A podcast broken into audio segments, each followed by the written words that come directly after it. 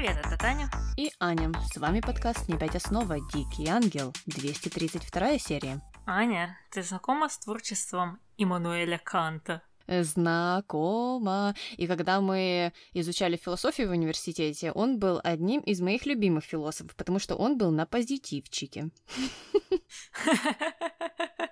А что в нем было позитивного? Экзистенциализм, Таня. А, то есть э, тебе его философия близка, правильно? Ну, ты знаешь, я последний раз э, его работы читала вот как раз на том курсе по философии, когда я была на первом курсе университета, поэтому, наверное, стоило бы перечитать, чтобы с точностью сказать, э, что мне там нравится, а что нет. А вы проходили критику практического разума? Не помню. Мне кажется, что мы вообще ничего не, про не проходили, но я вот посчитала, что Кант считал, что свободный человек и нравственный человек это ну, фактически одно и то же. То есть э, ненравственный человек не может быть свободным, как и наоборот. То есть эти понятия взаимосвязаны. Как тебе такое? Ой, Сложно сказать. Э, мне кажется, что, видишь, он был очень высокого мнения о людях.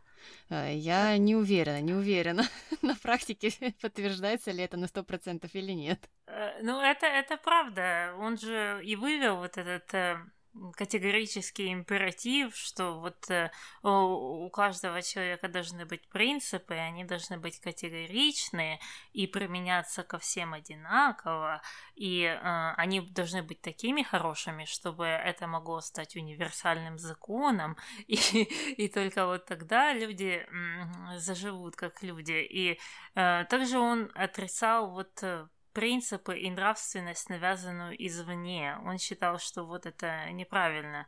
Вот, например, религия там или другие там постулаты нерелигиозные делают человека несвободными, потому что принципы могут идти только из середины. Вот человек вывел их из себя э, и следует им. А вот когда сверху уже все, тогда пропадает свобода. Э, ну, ты знаешь, э, мне кажется, что философия Канта должна быть близка тебе, как борцу за справедливость. Вот видишь, он тоже так считал, можно так сказать. Ну, по крайней мере, вот та первая часть твоего рассказа, она говорит мне об этом. Поэтому, ну, это мне нравится тоже.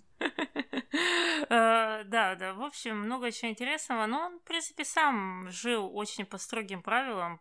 Правильно, про него же много ходит историй, что он там в определенное время всегда выходил на улицу, по нему можно было сверять часы, то есть он таким действительно был очень принципиальным человеком, и видно, у него были надежды, что все, все люди могут стать такими же, как и он.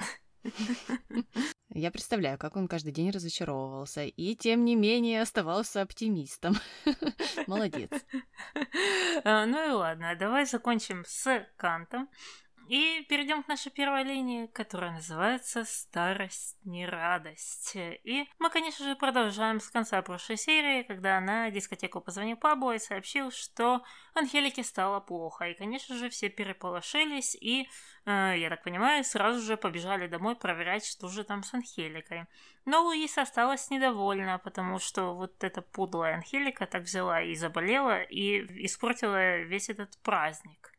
Ну а домой уже пришел доктор, который сказал, что состояние Анхелики критическое, и ей необходимо наблюдение. Состояние настолько критическое, что ее даже не положили в больницу. Э, да, да. И мне показалось, что все, места закончились. Или аренда вот той студии, якобы больницы, тоже закончилась. Все, ну сразу видно, началась уже экономия по полной. Э, ну и также он добавил, что бабулю никак нельзя волновать, и в возрасте такие инциденты это совсем ни разу не шутки. Ну, а Мелагрос, конечно, переживала больше всех и побежала дежурить возле Анхелики. И пока та была без сознания, она молилась Богу, просила его ей помочь, сказала, что хватит этих глупостей, и, и попросила не забирать Анхелику. Пообещала ухаживать э, за ней вот э, до конца жизни.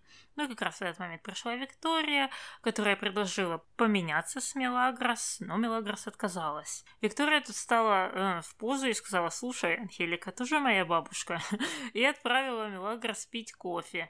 Ну и Мелагрос пришлось согласиться, но она посоветовала Виктории поглаживать руку Анхелики, потому что ей это нравится. Я не могу понять, они что там вдвоем не могли остаться? Не знаю, не знаю. Почему-то все решили подраться за вот эту возможность э, быть возле Анхелики, и Мелагрос почему-то решила, что у нее есть какой-то приоритет перед э, всеми. Мне тоже как-то непонятно было вот это выяснение отношений, чья очередь э, что, где, кто. Да сядьте все вместе там и плачьте над ней, может быть, ей это поможет. Э, но Феде не пришел к Анхелике, он решил переживать в своей комнате. Э, и переживал он о том, что вот сказал доктор, а Луиса, в свою очередь, советовала ему успокоиться. Но Феде боялся, что как раньше уже не будет. И давай послушаем, что было дальше. Давай. Тебе придется смириться с тем, что что ты сказала? Твоя мать не вечна. В таком возрасте... Ты понимаешь, о чем я? В каком еще возрасте? Не говори ерунды. Да что с тобой? Ты что, считаешь ее бессмертной? Когда умерла моя мать, я не устраивала такой истерики. Помолчи.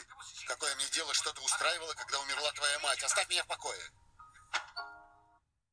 Ну, Феде так забеспокоился, тот Феде, который хотел отравить свою маму еще буквально 10 серий назад, а, тут становится в такую позу, ну а Луиса со своими. Вот когда моя мама умерла, я ничего не делала. Не, ну Луиса молодец, конечно, можно позавидовать силе духа, э, но в то же время, да, разные люди реагируют по-разному. Э, и мне тоже, кстати, в то же время не понравилась э, вот такая игра, не игра, да я не знаю, что с ним, опять же, биполярное расстройство какое-то. Mm-hmm. Как ты сказала, несколько серий назад он чуть ли не смерти ей желал, ну, или играл с ее здоровьем, конкретно так. А здесь, ой-ой-ой, распереживался. Фада, мы тебе не верим, мы все помним. Эм, ну, а Ива пересекся с Берни в коридоре и поинтересовался, почему это тот вдруг оставил Анхелику. А ты почему оставил Анхелику, Ива?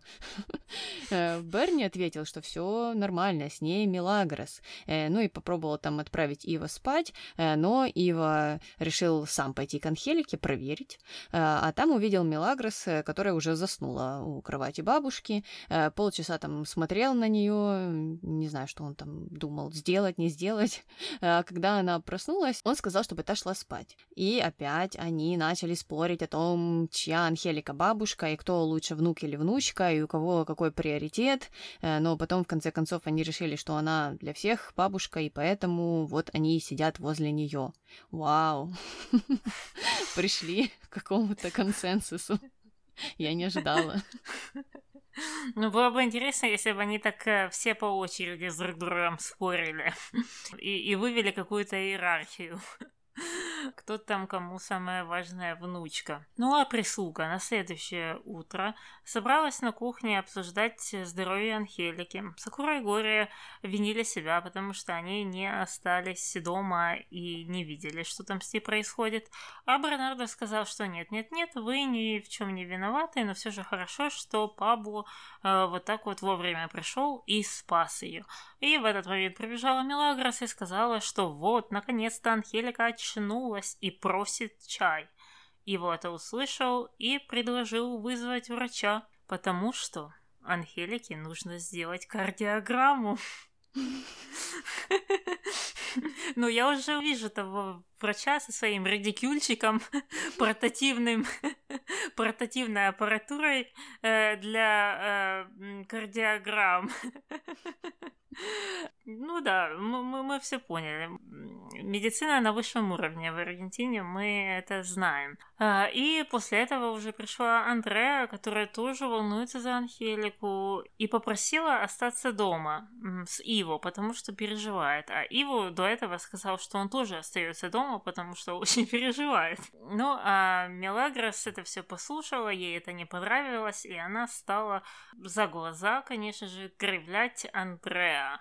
Э, в общем, не верит она таким сентиментам, ну, а все остальные воспользовались моментом и взяли себе больничные. Это тоже как в советских учреждениях, там бабушка может на внука взять больничный, двоюродный дядя. Вся, вся отдаленная семья может взять по месячному больничному. Угу, угу. Но в то же время я верю в то, что они э, за нее переживали. То есть вот те кривляния Мелагрос, э, мне кажется, были ни к чему. Почему это Андре может вдруг не переживать э, за Анхелику? Не знаю, почему Мелагрос решила, что только она, только она знает, как переживать, и только она разбирается, как сидеть у ее постели и молиться и так далее.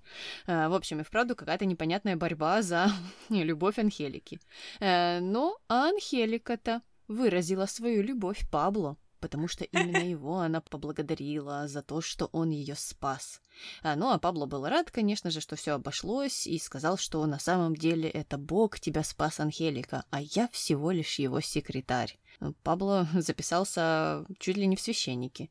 Э, ну и ушел он после этого, а Анхелика, в свою очередь, призналась Мелагрос, что давно на самом деле думала о смерти, э, и Мелагрос это очень не понравилось. Но Анхелика сказала, что теперь она уже не хочет умирать, и все нормально, все нормально, Мелагрос.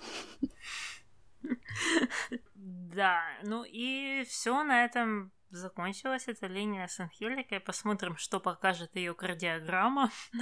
А мы пока переходим к нашей второй линии под названием Time to say goodbye.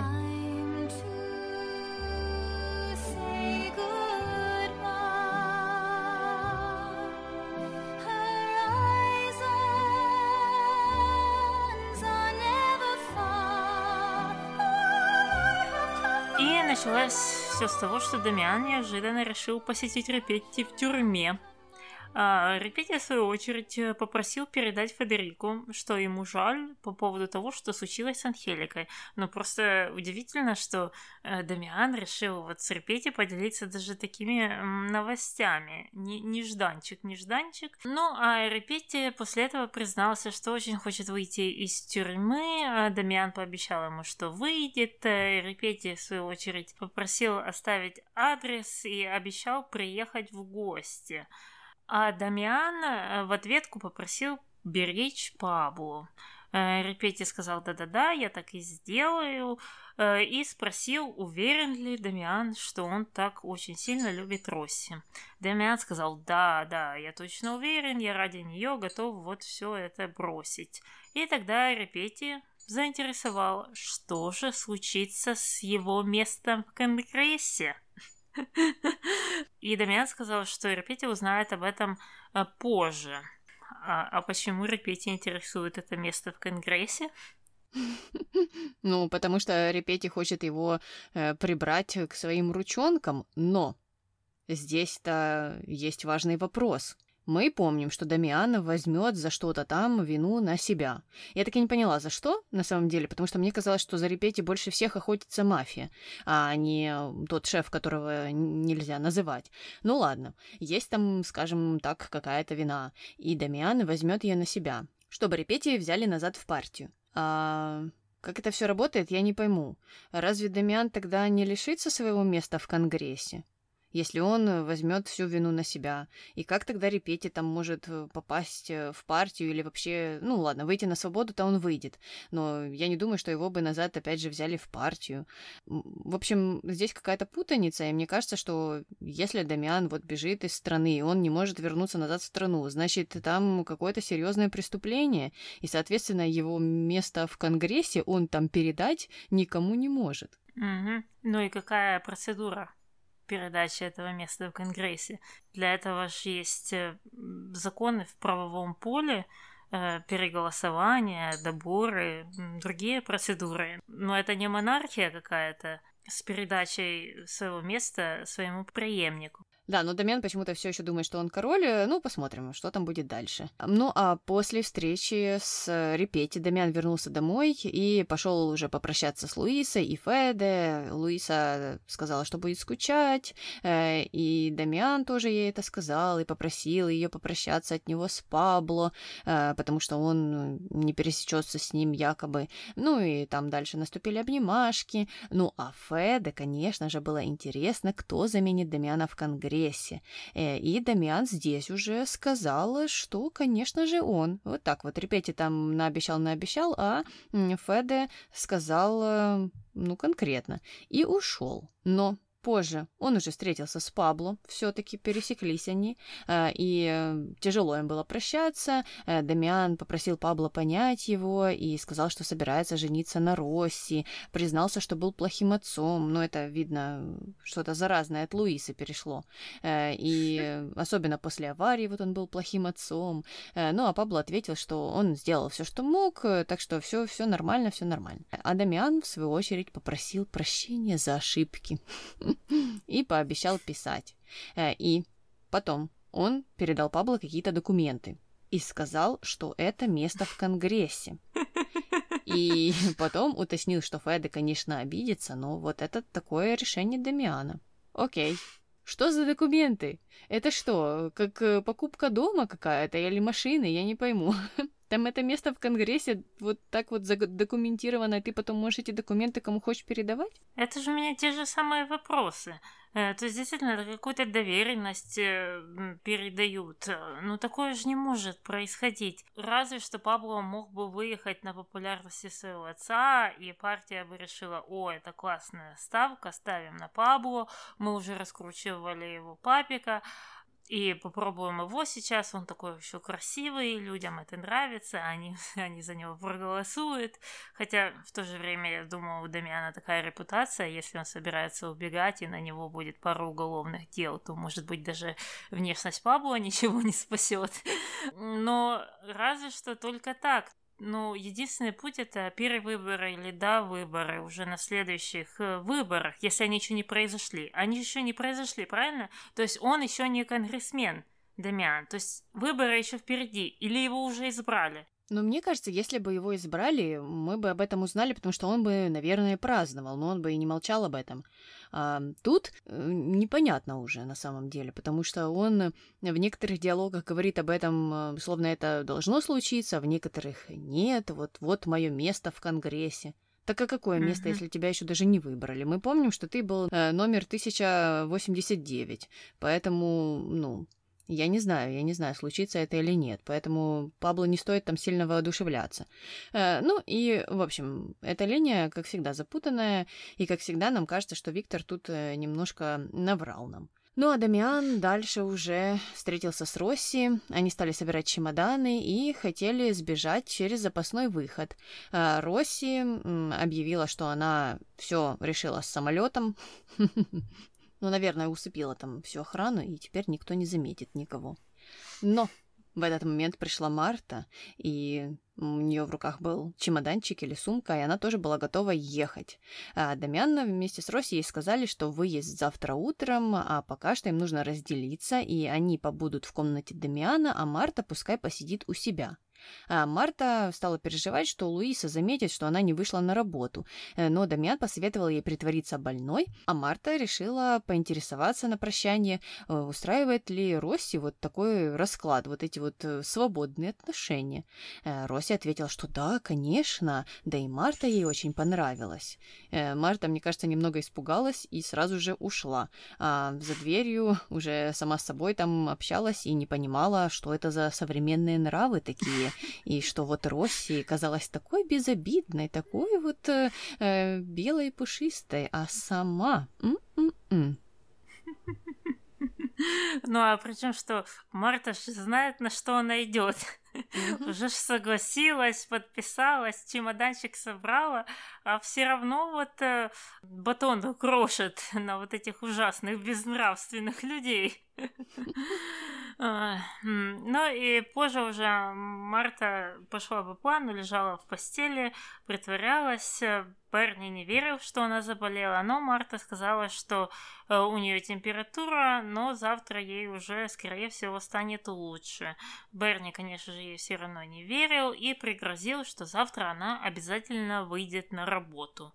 А, ну и Марта, наверное, про себя подумала, что нет-нет-нет, завтра я уже буду там втроем где-то на даче у Януковича вместе со страусами. Но посмотрим, произойдет так или нет. А пока переходим на нашу третью линию – под названием «Школа пикаперов-неудачников». И мы опять начинаем с того, что кто-то радуется, что Анхелике хорошо. И эти кто-то — это Рамон и Рокки, конечно же. А, Рокки, правда, жалел, что вечеринка сорвалась, а Рамон сказал, что да, ну, сорвалась и сорвалась. Все равно там было скучно, потому что не хватало девочек, а именно девочек в мини-юбках и с такими вот декольте, и это он все показывал на себе. Ну и, конечно же, это все услышала и увидела Сакура и очень разозлилась. А позже уже Глория передала Рамону, что Сакура все видела и обиделась. Рамон сказал, что да, но она сама никак не решится, и он сам не понимает, что он еще может с ней делать. Гория сказала, что несмотря на это, Сакура его любит, но просто боится замужества, поэтому нужно что-то придумать э, и как-то ее к этому подтолкнуть. Ну, тут как-то всю уже вину на Сакуру, слушай, сбросили. По-моему, буквально недавно, когда существовал ресторан, а, Рамон проходил терапию тоже от боязни жениться. А тут уже у Сакура такая же проблема. Так может быть, э, что-то у вас не сходится? То есть, может, проблема у вас? Может быть, и не стоит тогда этим заниматься? Я не знаю. Э, ну, э, ладно, решили все-таки этим заниматься, потому что Сакора позже уже собралась на рынок, а Чемука, в свою очередь, не понимал, что это случилось со службой доставки. Сакора ответила, что они еще не нашли ему замену. Уже сколько времени прошло, а вот рынок все страдает, в убытках, наверное. Э, но Чамук обрадовался, что вот он, оказывается, незаменим. Я, кстати, думала, что он не бросал ту работу. Ну, странно, мне кажется, что там ему хотя бы платили. Ну, ладно. Э, в этот момент позвонил телефон, Сакура взяла трубку, и там на другом конце провода была Глория которая сказала, что на самом деле это подруга Рамона. И эта подруга пообещала отбить Рамона у Сокора. Ну и потом бросила трубку. И они вместе с Рамоном стали размышлять, сработает ли вот эта ловушка или нет. Э, и Рамон сказал, что он просто уверен, что Сокора будет за него бороться. Ну, Пятый класс. Я тоже так делала, в кастрюльку э, говорила. Звонила, что-то там рассказывала кому-то. Было очень смешно и весело. И нас, конечно же, все там узнавали и понимали, кто это. Ну, а позже уже Сокора на кухне в красном платье принялась готовить любимое блюдо Рамона. Жаль, что нам не сказали, какое, но мне казалось, что это был какой-то там соус или суп, или что-то раньше об этом уже шла речь, в общем, когда-то, но я не запомнила. Mm-hmm. Ну и Рамон пришел на кухню и сказал, что она сводит его с ума. Сакура поинтересовалась, есть ли у него кто-то. Рамон ответил, что нет-нет-нет, она единственная, и он видит только ее. И тут Сакора попросила пригласить ее в сад вечером. А, ну, видишь, пока план как вроде бы работает. И Рамон, воодушевившись этим, а, стал готовиться к свиданию. А, Рокки это все увидел и подумал, что Рамон готовится к свиданию с ним. Рамон сказал, что нет-нет-нет, это для Сакура, а Рокки удивился, не понимал, как это Рамону удалось ее уговорить пойти с ним на свидание. Рамон ответил, что ему помогла ангельская рука, а руки в ответ назвал Рамона диким ангелом. Таня, вот, мы добрались. Э, мы когда-то уже добрались до этого, но теперь мы во второй раз добрались.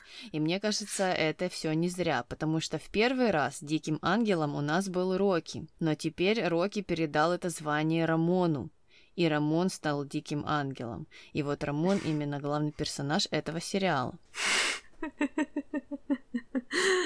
Ну, э, вполне может быть. Но это ж э, сделали такое подмигивание, подмигивание. Он еще ж смотрел так в камеру и с удовольствием говорил, да, Мунека браво, Мунека браво. Ну, а Сакура, в свою очередь, рассказала Гори, что она идет на свидание в сад и не позволит, чтобы неизвестно кто учил ее жизни – и Гория тут поняла, о чем она говорит, и призналась, что это она звонила. И ничего больше не сказала, и Сакура подумала, что Гория встречается с Рамоном. И более того, Чемуко это все послушал и тоже то же самое подумал. Почему? Почему они так подумали вдруг? Я не понимаю, это что, самое правдоподобное решение этой всей ситуации? Да, Глория встречается с Рамоном.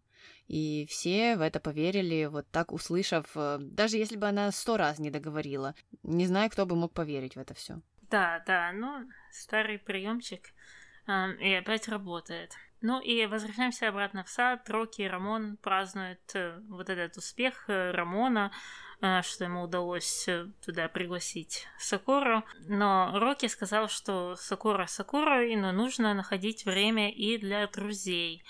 А, Рамон сказал, что окей, и добавил, что споет для Сакуры на свидании. И Рокки попросил его поберечь силы и не петь сейчас. Рамон ответил, что слушай, тебе что, не нравится, как э, я пою? А, и потом уже стал развивать эту теорию и э, говорить, что он подозревает, что Рокки думает, что ресторан закрылся, потому что Рамон плохо пел. Как все хорошо начиналось, да? Ну, слушай, Таня, так и рождаются какие-то теории заговора. Э, вот мы, да, начинали вообще в одной точке, а приземлились на Марс в итоге, по-моему. Угу, угу. Ну, так и есть, да. Неизвестно, как мы сюда пришли, и почему они, божечки, почему они поднимают эту тему ресторана, мы уже про него все благополучно вместе забыли, а они никак не могут. Но Рокки э, стал отрицать эту теорию заговора и сказал, что виноват во всем Дамиан, конечно же. И в этот момент им не удалось договорить, потому что пришел Чамука, и он плакал, говорил, что Рамон был ему как отец, но как вроде бы его предал, и сказал, что не понимает, почему он это сделал, ну и продолжал плакать. Рокки ему сказал, что ему надо помолиться вместе со свечкой. Ну, да, Э, диалоги полны, полны смысла. Окей. И Чамука, конечно же, поверил, да, что Глория с Рамоном. Отшибла всем мозги. Э, это в очередной раз кто-то их покусал. Не знаю, кто на этот раз. Э, но, может быть, мы доберемся и узнаем, кто же это был. Может быть, Дамиан. Все нужно валить на Дамиана, мне кажется. Да. Дамиан уехал, вот и можно теперь говорить, что это все он. Ну, а Сакора? Тем временем на кухне хотела убить Рамона. Но Глория пыталась объяснить, что это она во всем виновата. Сакора, в свою очередь, не могла поверить, что вот э, это именно Глория все придумала. То есть я так понимаю, что Сакора поняла, что Глория не встречается с Рамоном, а что Глория ему помогла вот эту всю историю придумать. Ну и в этот момент пришел Рамон, и он как раз не понимал, что случилось с Сокорой, с Чемука, почему Чемука расплакался. Сокор попросила всех выйти и сказала, что Рамон подлец, потому что он соблазнил Глорию, чтобы обмануть, ну, Сокора саму. И теперь у него будет свидание не с ней, а с Лейкой. А Глория пошла в сад разбираться с Чемуком и тот объявил ей, что знает все о ней и о Рамоне. А, Глория сказала, что он дурак, и что это на самом деле была уловка для Сокора. А, ну, а Берни все это подслушал, тоже распереживался за Чемука, но потом, в конце концов, они все обрадовались, что вот это же была такая шутка или такая уловка, и все на самом деле хорошо, и все это закончилось обнимашками. Ура, ура, ура. Ну, слушай, хоть одна из этих историй вышла на какую-то чистую воду. Она продлилось, в принципе, три секунды, разочарование Чамуко, а потом он э, все опять узнал. Я не думаю, что то же самое случится с Сакурой и Рамоном. Я думаю, что они это будут еще тянуть, так серия 3 и подозревать Горию во всем. Уже сам Рамон убедится в том, что э, Гория за ним бегает, и им будет казаться, что действительно у них были какие-то романтические связи. Я в этом не сомневаюсь.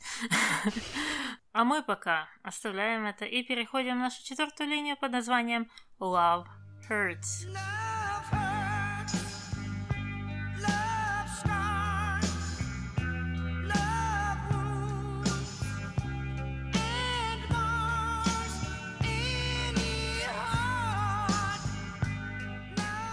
начинаем мы с Мелагрос, конечно же, которая сказала Анхелике, э, что все внуки, все внуки за нее переживали, но она больше всех. Э, нет, она этого не сказала, но мы знаем, что она имела это в виду.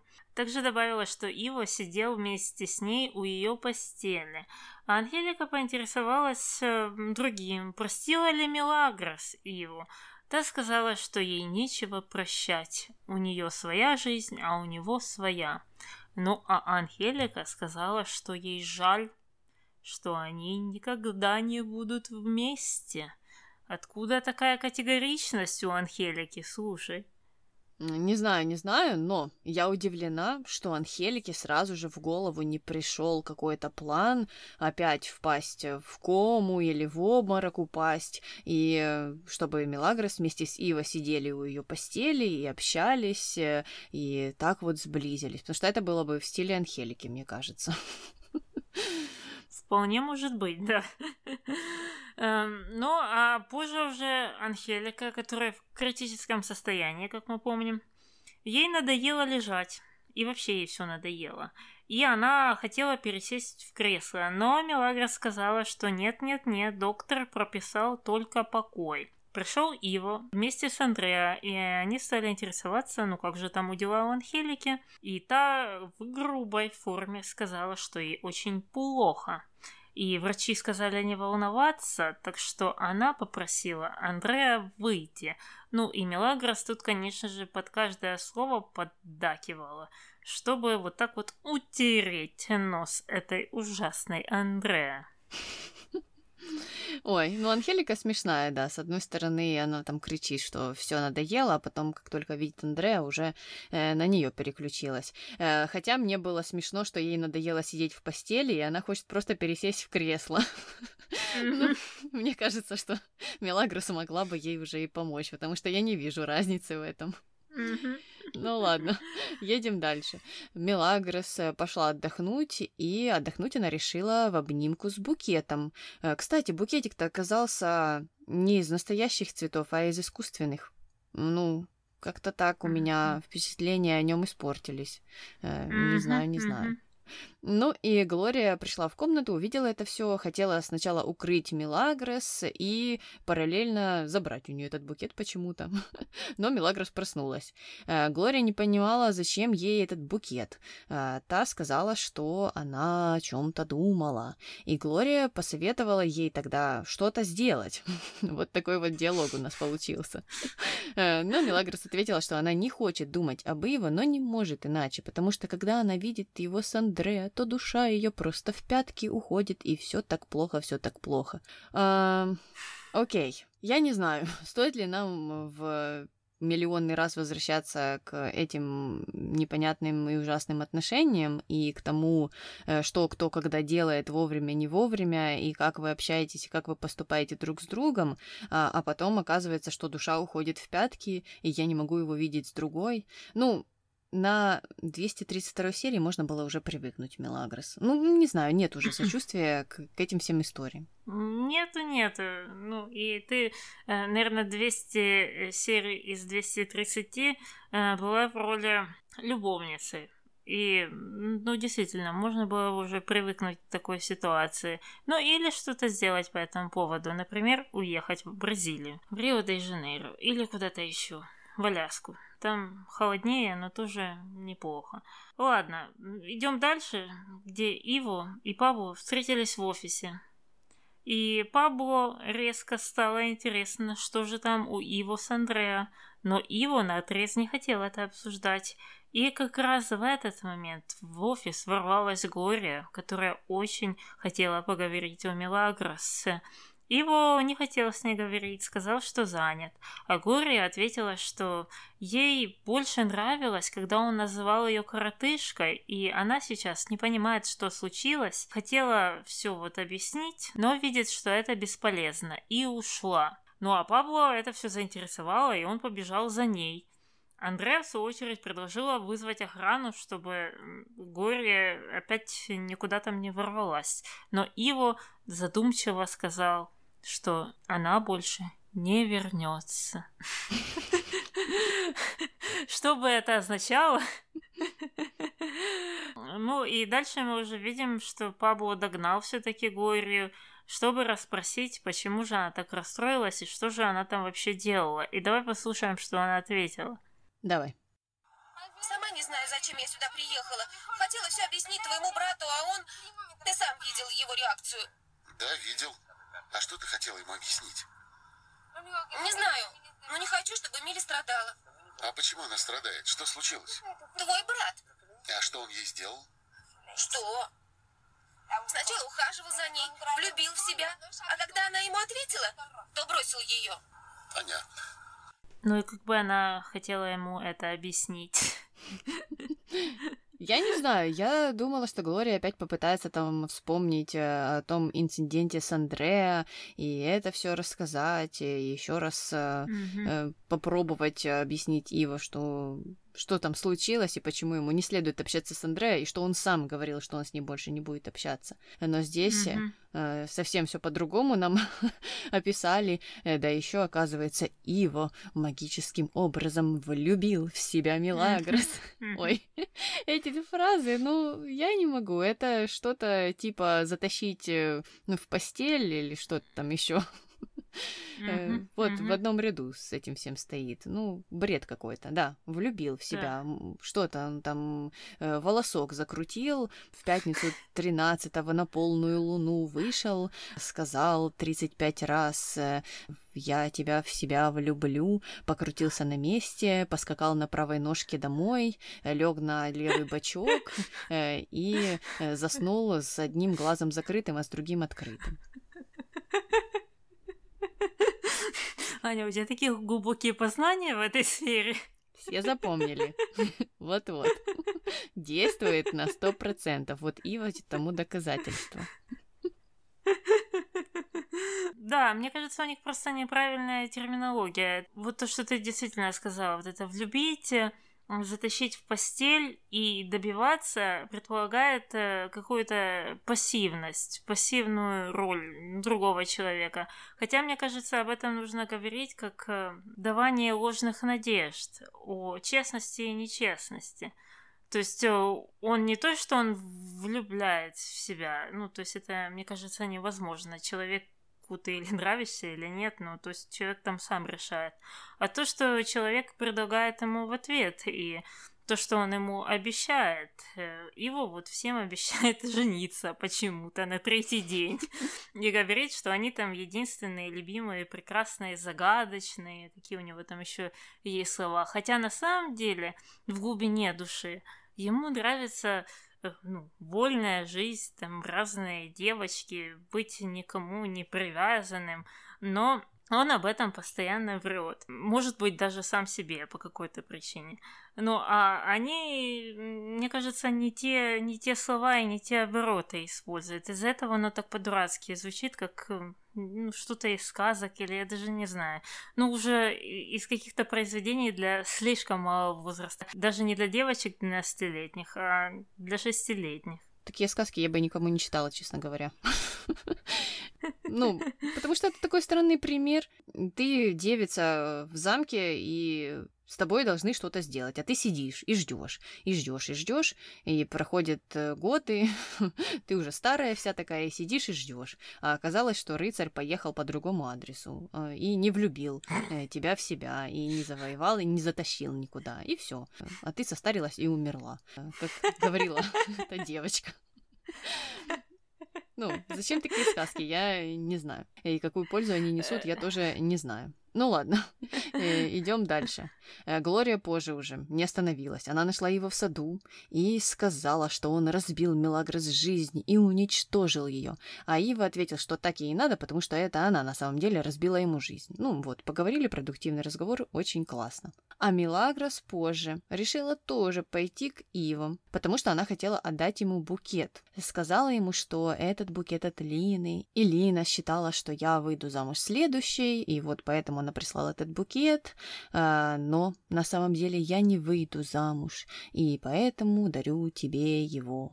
Ну и Ива передарил этот букет Андреа, а Мелагрос была от этого в шоке. Ну так а зачем ты тогда ему дарила этот букет?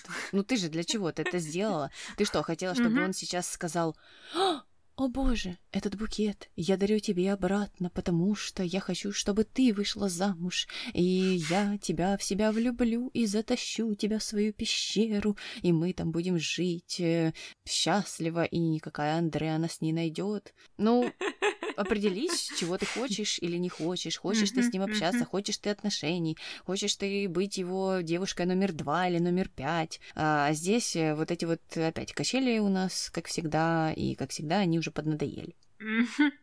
Да, это то же самое. Я подумала, ну зачем тебе нужно было к нему идти? И вообще, букет такой, как ты сказала, искусственных цветов, неприглядный. Выкинь его, серьезно. А зачем его кому-то передаривать? Он э, ничего не стоит, можно сказать. Ладно, закончили с Мелагрос в шоке, переходим на пятую линию. Возвращаемся к истории Вики и Роки. Вики помнит все еще о том, что она должна поговорить с Феда, и она с ним встретилась, чтобы обсудить вот этот э, весь подвох. Э, сказала, что все знает, но Феда ответил, что окей, ты можешь думать все, что хочешь. Раз тебе легче, а, от этого, то так и думаешь, что я подлец, а твой муж, который наставил тебе рога, нет. Вот видишь, какая манипуляция. Слушай, mm-hmm. я такое часто вижу в комментариях э, в интернете. Ну, думайте, что хотите, если вам от этого легче, то и думайте дальше. Но каждый умный человек знает, что это не так.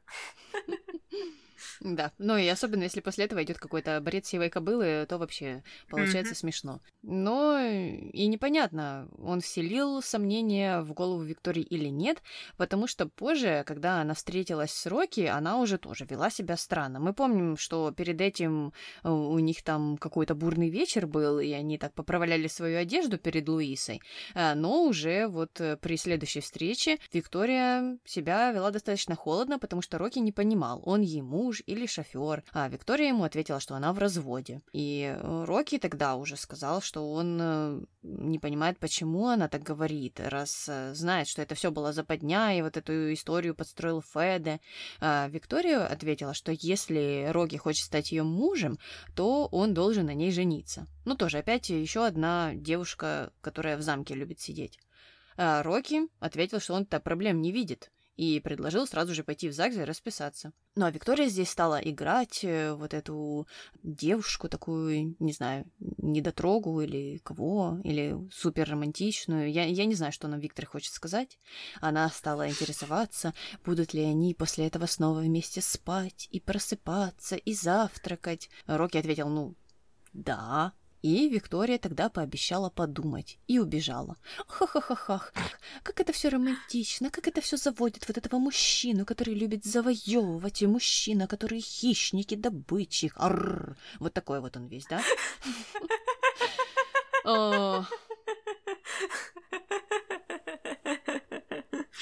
Ну, мы знаем э, теперь, откуда инстаграм-гуру э, берут э, вдохновение. Слушай, ну я бы посмотрела на этих инстаграм-гуру вот в те древние века, Вот если бы их туда перенести, как бы они там себя почувствовали? Вот они бы такие сидели и ждали этого мужчину такого, который уже замаялся просто этого мамонта тащить в пещеру. А они там сидят такие все. Ну, может так, а может сяк, а может я не знаю, а может быть я сегодня дам тебе в нос, а может быть я тебя поцелую. Да он бы ее треснул своей кувалдой в первый же день. И все, и жил бы себе спокойно. И я не говорю, что насилие это хорошо.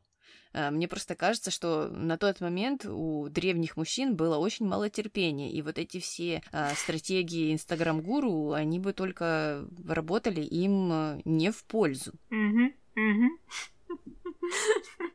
Так и мне кажется, в любое время. Даже не нужно отправляться в какие-то пещерные э, годы, даже как романтизируют 18 столетие, 19 это даже тоже 20 Даже в те времена никто себя так не вел, э, кто хотел бы быть в, ну, в каких-то нормальных, э, здоровых отношениях. Да, положение женщины было очень шаткое э, в обществе, и прав было в разы меньше, но тем не менее какие-то базовые вещи в общении, они в принципе были э, всегда одинаковыми. Ну да, да, я согласна. Да и вообще золотое правило в общении относись к людям так, э, как ты хочешь, чтобы они относились к тебе. А не вот это вот э, все. Ну, я просто не понимаю, почему вот такие интерпретации существуют, когда кто-то вот должен вот так вот делать и все нервы кому-то другому выкручивать и вести себя непонятно как и давать какие-то э, смешанные сигналы, а от другого человека ожидают вот таких вот конкретных шагов. А если этот другой человек тоже вот так вот начнет себя вести, то ему, конечно же, скажут, ты не мужчина. И все. Ну, и ты не понимаешь, почему. Почему существует вот это вот э, какое-то неравноправие. И как это можно называть, да, нормальным и конструктивным общением. Ну ладно, давай оставим всех этих э, экспертов и перейдем к нашей последней линии. Мелагрос встретилась с Фабрицио в кабинете. Сказала, что странно его вот здесь принимать, потому что в кабинете бывают только хозяева. Фабрицио поинтересовался, а почему она не чувствует себя хозяйкой. А, и Мелагрос ответила, что нет-нет-нет, лучше я наложу на себя руки, чем буду хозяйкой. Ладно, Окей. А, домик э, в кредит взять от бабушки, это не надо ничего на себя накладывать, правильно я поняла или нет? Я mm-hmm. вот все, все mm-hmm. никак не разберусь с этим алгоритмом. Эм, ну и Мелагрос поинтересовалась, зачем же Фабрицио пришел. А тот сказал, что Глория, оказывается, ему позвонила и рассказала, что ей плохо. Ну, в смысле, Мелагрос плохо. А, ну и он прибежал вот поинтересоваться, чем он может ей помочь. Мелагрос ответила, что ничем, потому что она никого не любит и не хочет, чтобы Фабрицио ее любил. Но Фабрицио ответил, что Мелагрос молода и обязательно кого-нибудь полюбит. А Мелагрос сказала, что возраст тут ни при чем. Главное — это то, что в сердце. О, опять мы ударились в философию. Фабрицио ответил, что он не будет ставить ее в неловкое положение. Он все понял, хорошо, я не буду там к тебе приставать и вообще клинья подбивать, э, но добавил, что Мелагрос ошибается в своих суждениях о любви, и любовь — это не бутылка с водой, которая может закончиться. Э, ну и здесь мы устали. Я устала это все пересказывать, поэтому предлагаю послушать аудио и узнать, что там было дальше. Давай. Я знаю, что такое любовь. И знаю, что это не бутылка воды. Наоборот, любовь это то, что всегда с тобой. Она вечна. Но и боль от нее тоже вечная. Я это знаю. Похоже. Если ты меня спросишь, как я представляю себя в будущем... Знаю монахиней. Нет, не монахиней. Совсем недавно ты хотела ей стать. Да, но я передумала. Даже умник не хочет, чтобы я стала его невестой. Кем же ты себя представляешь через несколько лет? У меня будет много друзей и подруг. Куча племянников и племянниц. Ты же знаешь, бабочка и Глория подарят мне кучу племянников и племянниц. Но ночью, когда я лягу спать, я буду одна. Как ты видишь свое будущее? я ночью буду одна. И многозначительная тишина после этого. Ну, я, с одной стороны, понимаю, что эти вопросы сами по себе дурацкие, и все их ненавидят. Кем ты там себя видишь через 5, 10, 20 лет, и э, вообще, ну, кто на это может ответить? А с другой стороны, смотреть на свою жизнь э, только исключительно через призму э, того, выйдешь ты замуж или нет, будут у тебя дети или нет, и вот эти какие-то прочие индикаторы, это же все ну, обречено на на несчастливую жизнь. Вот если ты действительно будешь зацикливаться на этой призме, то о какой счастливой жизни может идти речь?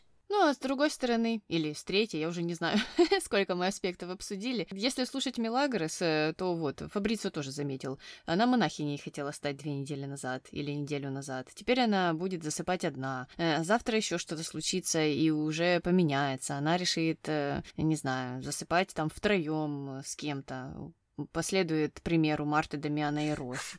Э, в общем, я бы не доверяла ей, потому что мы знаем, как она любит э, раскачиваться на этих качелях и как у нее все меняется в зависимости от того, какая тучка на небе пролетела. Э, да, ну и э, с четвертой стороны, э, раз ты неделю назад хотела стать монахиней, а эта жизнь такая аскетическая, да, можно сказать, в одиночестве частично, то тебя тогда не должно совсем смущать то, что ты, не будучи монахиней, будешь засыпать одна, но будешь там следить за какими-то своими племянниками, которые почему-то, по мнению Мелагрос, должны вот-вот появиться в большом количестве. Э, ну, правильно ж, если ты в том случае была согласна на это, принять этот путь, то и в этом случае это не должно тебя расстраивать. То есть, что Бог даст, то Бог даст. Да, да. Э, ну, посмотрим, Таня, что случится в следующей серии. А пока предлагаю перейти к нашим номинациям. Кто твой герой? Я записала в герой Росси за то, что она выкрала президентский самолет. Не знаю как, э, каким образом, что она делала, э, с кем она договаривалась, э, какими навыками она владеет. Но все это в комплексе вызывает определенное восхищение. И именно поэтому я ставлю ей плюс. Вот я бы так сделать не смогла. Понятно, понятно. Нашла чем вдохновиться в этой серии. А, я решила записать Берни, потому что Берни, э, ну, такой эмпат, такой эмпат, что когда услышал, э, как Чемука и Глория ссорятся, то он там плакал и молился Богу, чтобы все наладилось и чтобы они опять были вместе. И был очень рад, когда это случилось. Поэтому он герой. Понятно. А злодей кто у тебя? А злодей Рамон. Или Виктор, там, который стоит за Рамоном, потому что я вообще, честно говоря, не понимаю этих отношений, и тут можно было или Рамона вместе с Акора записывать в дураки, или в злодеи, или, ну, в общем, все опять же запуталось. Э, я тоже помню, что э, мы вроде бы как остановились на том, что Рамон любил э, встречаться со многими девушками. И здесь уже Сакура оказалась виновата в том, что что? В том, что ты вот такой э, многолюб, а она не хочет за тебя выходить замуж? Окей, Рамон. Э, ну и вся вот эта дурацкая история с женщиной, которая заставит Сокора побороться за тебя. Э, ну, тоже все писалось, мы знаем кем. Мужчинами, мужчинами, вот теми 75-летними, которые считают, что вот так должны строиться все отношения. А, да, я, я согласна, я поддерживаю эту номинацию. Опять Рамон э, занимается ну, непонятно чем. Да и, в общем, эта вся история, мне кажется, они просто не знают, что с ней делать сами. Вот эти 75-летние сценаристы не знают, как выйти из этого тупика и как продержать эти отношения в тупике до конца сериала, потому что они по какой-то причине не могут их развивать по-нормальному. А, ну ладно, закончили с этим, переходим к дуракам. Кто у тебя дурак? Чамука дурак, потому что Чамука словно э, Глорию увидел впервые. И не знаю, только, только они познакомились, и он вот узнал такую новость, что Глория, оказывается, встречается с кем-то еще. Я не знаю, какой бы человек, э, который состоит вот в таких отношениях, которые вроде бы нам описывают как, э, эм, ну, крепкие, по крайней мере, да, там Глория его пилит, но не знаю, Чамука это, наверное, нравится. А, но ладно. Почему он вдруг решил, что Глория встречается с Рамоном? Для меня это совершенно непонятно, какая-то загадка, и поэтому, раз он не знает э, свою девушку, и я не знаю, о чем они там общались все это время, э, раз он не интересуется его же отношениями, то он дурак получается. Хм, понятно.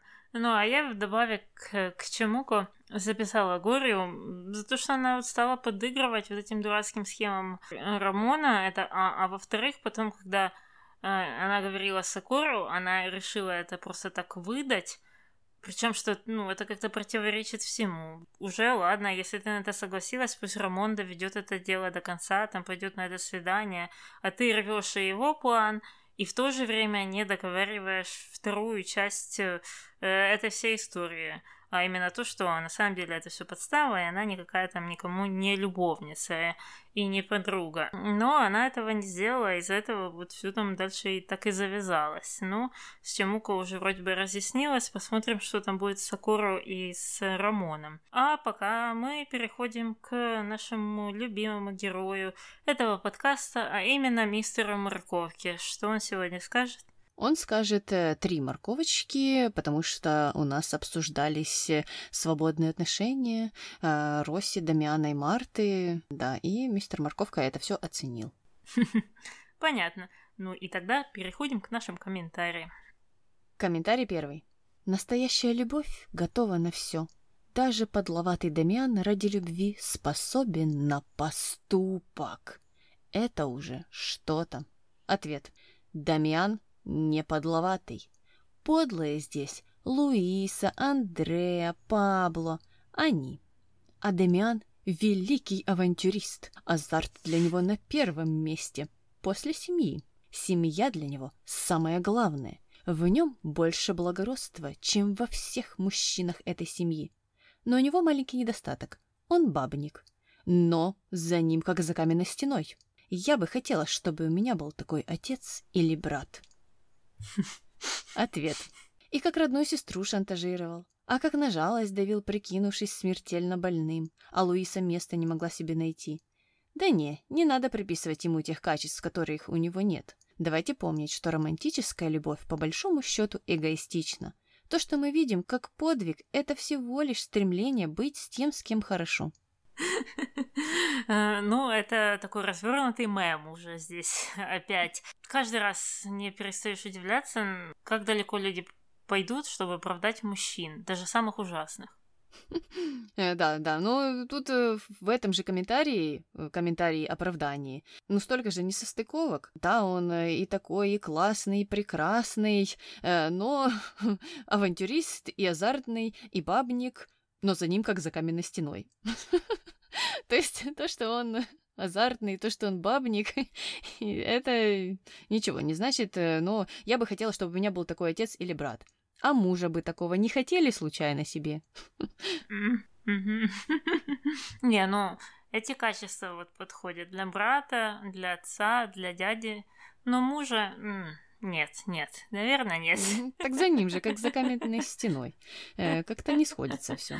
Э, ну и э, я согласна, что здесь нет никаких там высоких вот этих вот всех эпитетов не существует. И даже последний комментатор довольно так умеренно, скажем, комментировал все, что совершил Дамиан. Дамиан э, просто обычный гнусный тип, э, который почему-то... А почему? Почему? Потому что у него просто контракт закончился, вот почему. Резко изменился, за три серии встретил якобы высокую любовь и уехал с ней в закат. Ну, мы же знаем, что бы случилось на самом деле дальше, если бы продолжались эти э, отношения, если бы этот э, сценарий вот там для этого сиквела писали ну, Дамиан бы mm-hmm. не изменился, mm-hmm. раз э, в таком возрасте он вот такой, как он есть. Но там, слушай, такая же трансформация будет с Андреа в самом-самом конце, по-моему, аж в последней серии. Посмотрим, э, будут ли писать такие оды, посвященные ей. Ну да, да, мы вспомним Канта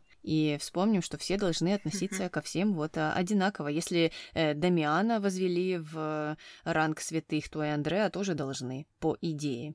Давай, давай поставим галочку mm-hmm. и запомним этот момент. Да, запомним этот твит. Комментарий второй.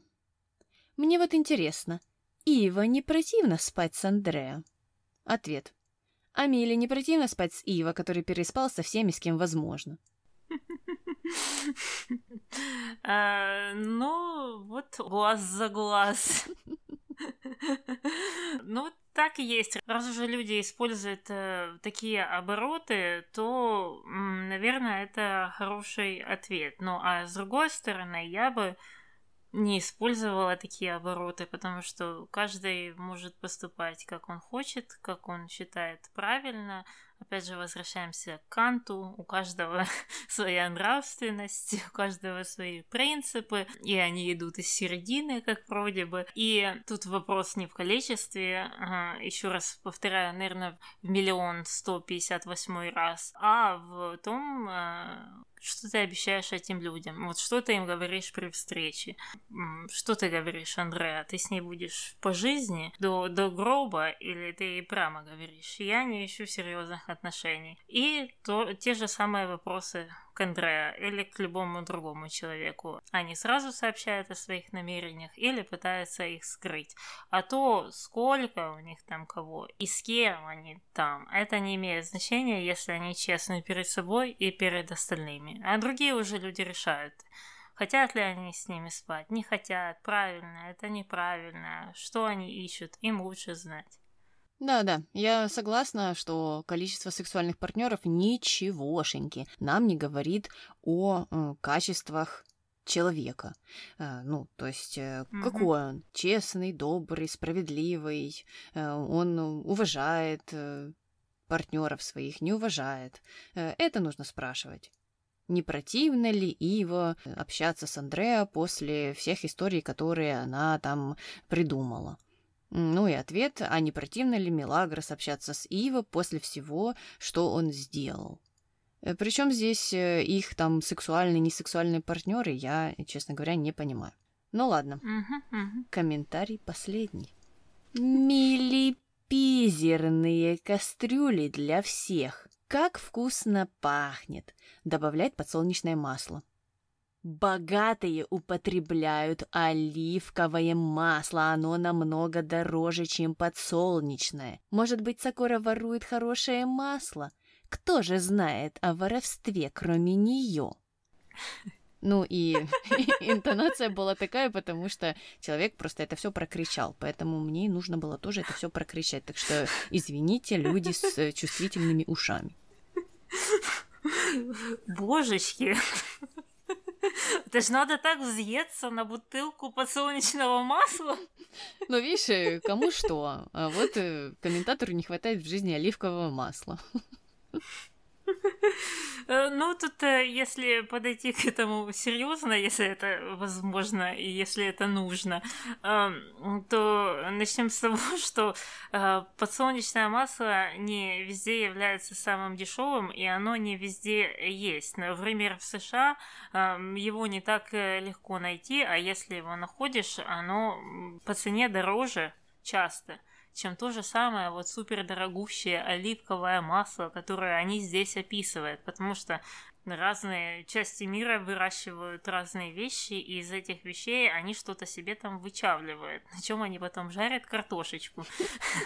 А, а, например, если в Латинской Америке или в Испании, там, в Италии, в Греции, я уверена, что у них оливковое масло достаточно доступное. А в других местах, да, все поля засажены подсолнухами, и, конечно, их там миллионы, и из него вычавливают масло, и его достаточно. А некоторые вообще страны экспортируют подсолнечное масло на весь мир. Захватили. Ну, и оно стоит, соответственно, достаточно мало. Так что вот эти рассуждения, что там кто должен использовать, а, они немного не к месту, а тем более есть же культурный момент, есть же разные предпочтения, кто-то на оливковом, кто-то на подсолнечном, кто-то из канолы, а кто-то из арахиса. По-моему, это не говорит ни о чем. Таня, ну просто человеку хотелось оливкового масла, и это все вылилось в этот комментарий. Что здесь еще думать? Мне кажется, это ключ э, и ответ э, к вот этому вот всему, что он или она прокричали. Ну, наверное, наверное. Да, так что пишите адрес свой. Может быть, мы вам отправим бутылочку, потому что у нас-то оливковое масло. Это дешевка, не то что подсолнечное.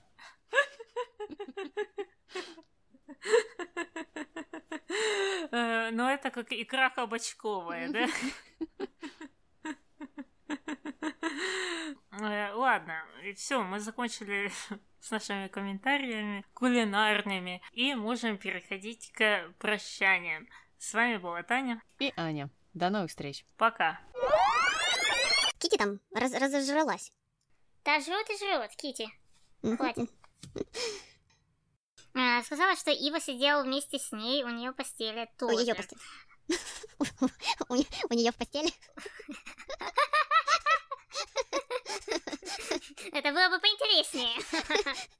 Ну, они бы они только столько переживали, что они решили залезть к Хельке на голову. Котик.